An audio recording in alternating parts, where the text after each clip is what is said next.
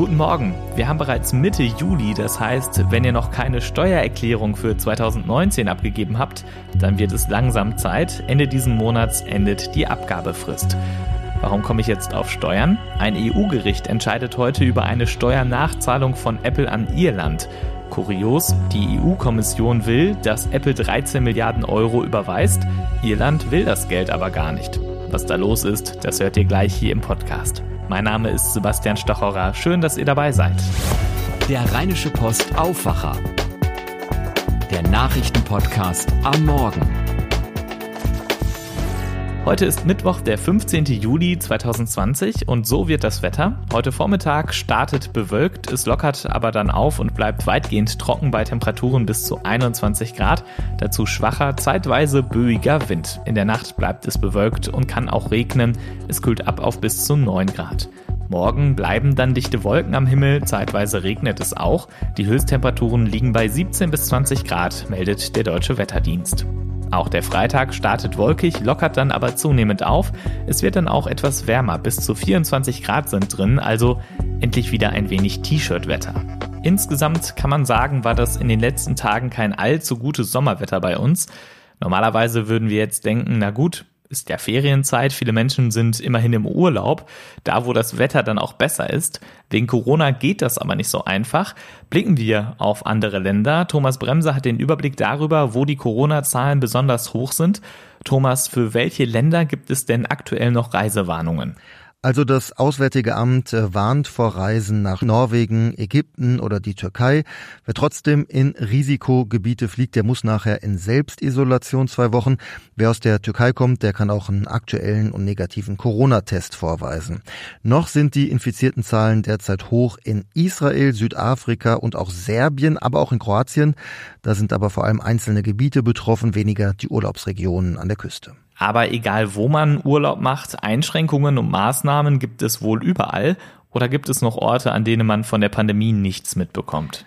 Nein, also dass ich gar nichts mitbekomme im Urlaub, das ist ausgeschlossen. An äh, einigen Flughäfen wird die Temperatur gemessen, wie in Spanien. Die darf nicht höher sein als 37,5 Grad. In äh, Griechenland muss ich mich vorher anmelden und auch angeben, wo genau ich hinreise. In Island muss ich noch am Flughafen einen Corona-Test machen. In Dänemark müssen die Urlauber in der Regel mindestens sechs Übernachtungen im Land gebucht haben und auch sonst gelten fast überall Abstands- und Hygieneregeln. Eine Besonderheit gibt's in der Schweiz, da sind die Clubs zum Teil wieder offen und es kann getanzt werden. In mehreren Regionen gibt es da aber schon wieder Einschränkungen. Eins der Symbole im Alltag ist ja die Maske. Wo gilt denn beispielsweise überall Maskenpflicht? Also in vielen Ländern gilt die Maskenpflicht vor allem in Bus und Bahn, wie in Italien, Frankreich oder den Niederlanden. In Kärnten gibt es eine Maskenpflicht am späten Abend und in der Nacht ab 22 Uhr, gilt also auch für Klagenfurt am Wörthersee.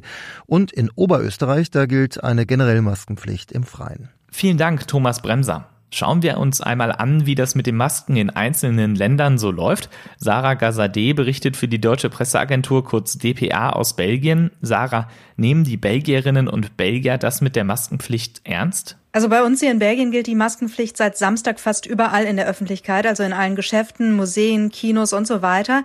Die meisten Menschen halten sich da auch dran, nach dem, was ich bisher hier so mitbekommen habe. Aber es gibt auch einige Belgier, die sich sehr über diese Maskenpflicht aufregen und das überhaupt nicht nachvollziehen können, warum sie das jetzt machen müssen. Und von denen heißt es jetzt auch schon mal ganz trotzig, dann gehe ich halt ab jetzt nur noch nebenan in den Niederlanden einkaufen. Da gilt die Maskenpflicht nämlich nicht. Steffen Trumpf ist in Dänemark. Steffen, dort gibt es keine Maskenpflicht im öffentlichen öffentlichen Raum. Siehst du dort trotzdem Menschen, die eine tragen? Also wenn ich hier in Kopenhagen so über die Straße laufe, dann sehe ich eigentlich so gut wie gar keinen Mund- und Nasenschutz. Vereinzelte, vor allem ältere Menschen tragen sie zwar beim Einkaufen, aber generell gilt in Dänemark keine Maskenpflicht. Eine Ausnahme davon ist der Kopenhagener Flughafen. Das ergibt in gewisser Weise auch Sinn, weil man im Flugzeug dann ja ohnehin meistens eine Maske tragen soll. Allerdings könnten diese auch anderswo in Dänemark demnächst häufiger zu sehen sein.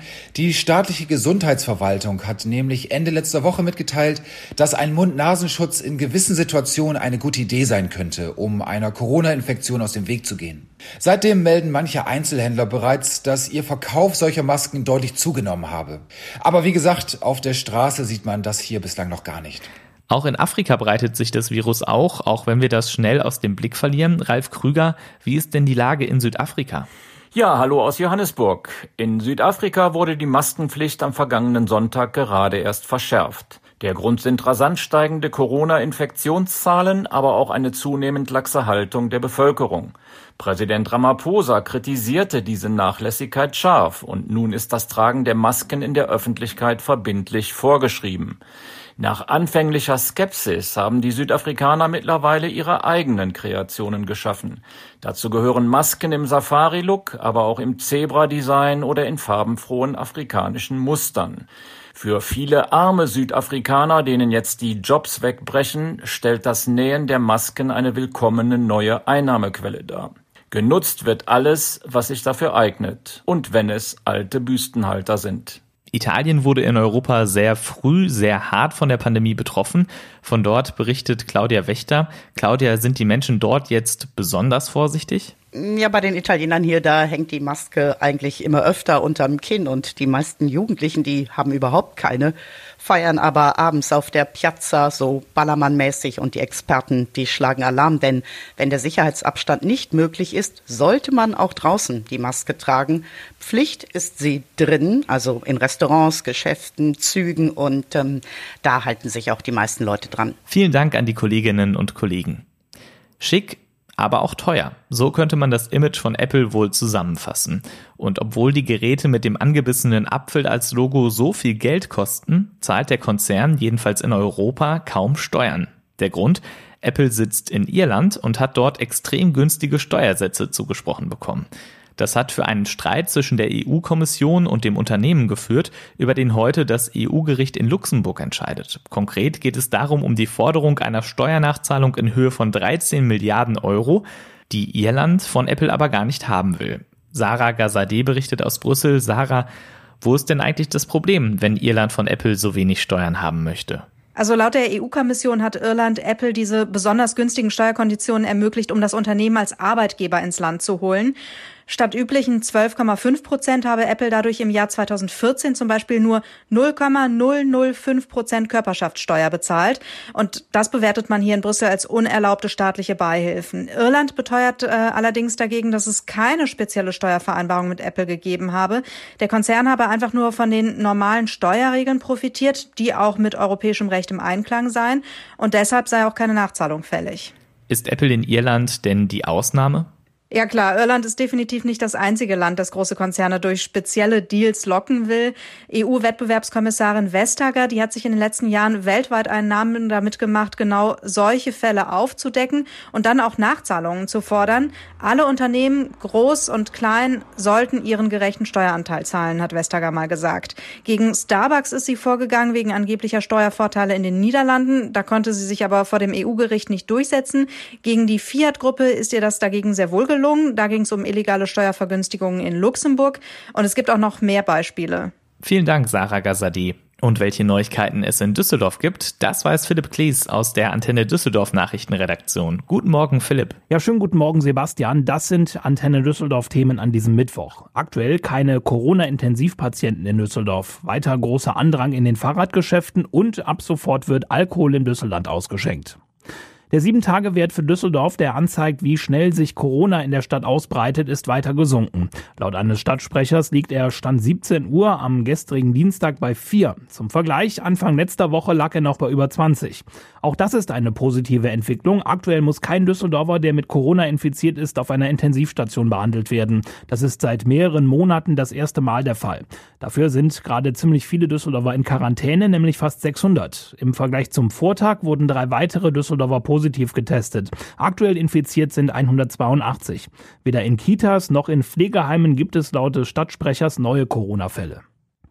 Wer hier in Düsseldorf ein Fahrrad kaufen oder es reparieren lassen will, wartet teilweise noch immer deutlich länger auf einen Termin in den Radgeschäften der Stadt. Über dieses Thema hatte Antenne Düsseldorf schon im Mai berichtet. Die Lage habe sich seitdem kaum verändert, haben uns Besitzer von Geschäften bestätigt. Hier und da sei durch die Sommerferien vielleicht etwas weniger los. Auf der anderen Seite habe das Geschäft dann aber auch wieder durch den alljährlichen Start der Fahrradsaison angezogen.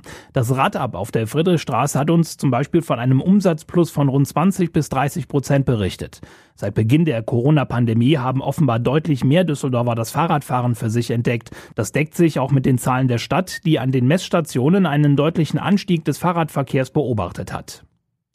Für die Besucher des Düssellandes wird dort ab sofort auch Bier ausgeschenkt. Das war bisher wegen der Corona-Schutzverordnung des Landes verboten. Jetzt hat das Gesundheitsministerium das strikte Alkoholverbot für temporäre Freizeitparks aufgehoben. Ab heute können Besucher des Düssellandes dort also auch Alt- und Pilz trinken und wahrscheinlich auch Wein, hat uns eine Sprecherin bestätigt. Das genaue Konzept mit den aktuellen Änderungen werden die Organisatoren am Mittag zusammen mit OB Geisel vorstellen. Das Düsselland auf dem Messegelände ist noch bis Ende nächster Woche geöffnet. Die Antenne Düsseldorf Nachrichten nicht nur im Radio, bei Facebook oder Instagram, sondern jederzeit auch online auf unserer Homepage antennedüsseldorf.de. Vielen Dank, Philipp Klees. Und diese Themen werden heute wichtig. Ab heute gelten in NRW noch mehr Corona-Lockerungen. Private Feste wie Hochzeiten, Ausstände oder Geburtstage dürfen mit bis zu 150 Gästen stattfinden. Veranstaltungen müssen erst ab 300 Teilnehmenden ein Hygienekonzept vorlegen. So viele Zuschauer dürfen auch wieder zu Sportveranstaltungen. Kontaktsport in der Halle ist wieder mit bis zu 30 Menschen erlaubt. In den USA zeigt ein experimenteller Coronavirus-Impfstoff einer Studie zufolge nach ersten Tests ermutigende Ergebnisse. Die US-Biotech-Firma Moderna hat einen Stoff entwickelt, der an 45 Menschen getestet wurde und die nach der Behandlung Antikörper gegen den Erreger SARS-CoV-2 entwickelt hätten. Schon Ende des Monats soll der Impfstoff mit der Bezeichnung mRNA 1273 an rund 30.000 Probandinnen und Probanden getestet werden. Der Bund investiert weiter in den Fernverkehr. DB-Chef Richard Lutz verkündet heute um 11.30 Uhr Milliarden Investitionen in die Fernzugflotte. Schon vor Jahren wurden 137 neue ICE-4-Züge bestellt. Rund 50 davon wurden schon ausgeliefert. Ende letzten Jahres hatte die Bahn dann 17 gebrauchte Doppelstockzüge von der Westbahn gekauft und die Anschaffung von 30 weiteren Fernzügen wurde auch genehmigt. An diesen Plänen hält die Bahn fest, auch wenn die Fahrgastzahlen pandemiebedingt eingebrochen sind. In der Ruhr gibt es jetzt einen Aufzug für Fische. Im großen Stauwehr am Essener Baldener See gibt es jetzt einen sogenannten Fischlift. Damit soll der Fluss für die Ruhrfische wie Koppe, Aal oder Quappe wieder durchgängig gemacht werden. Zwei Jahre lang wurde am Lift gebaut, 6,8 Millionen Euro hat das gekostet und notwendig war das, um einer europäischen Wasserrahmenrichtlinie nachzukommen, nach der Fließgewässer für Fische und andere Lebewesen wieder durchgängig gemacht werden sollen. Üblicherweise werden dafür Fischtreppen gebaut, das ging in diesem Fall aber aus Platzgründen nicht. Das war der Aufwacher vom 15. Juli 2020. Wie hat euch diese Episode gefallen? Schreibt uns Kritik, Lob oder auch Themenvorschläge gerne an aufwacher.rp-online.de. Vielen Dank. Mein Name ist Sebastian Stachorer. Habt einen schönen Tag und macht's gut. Mehr bei uns im Netz www.rp-online.de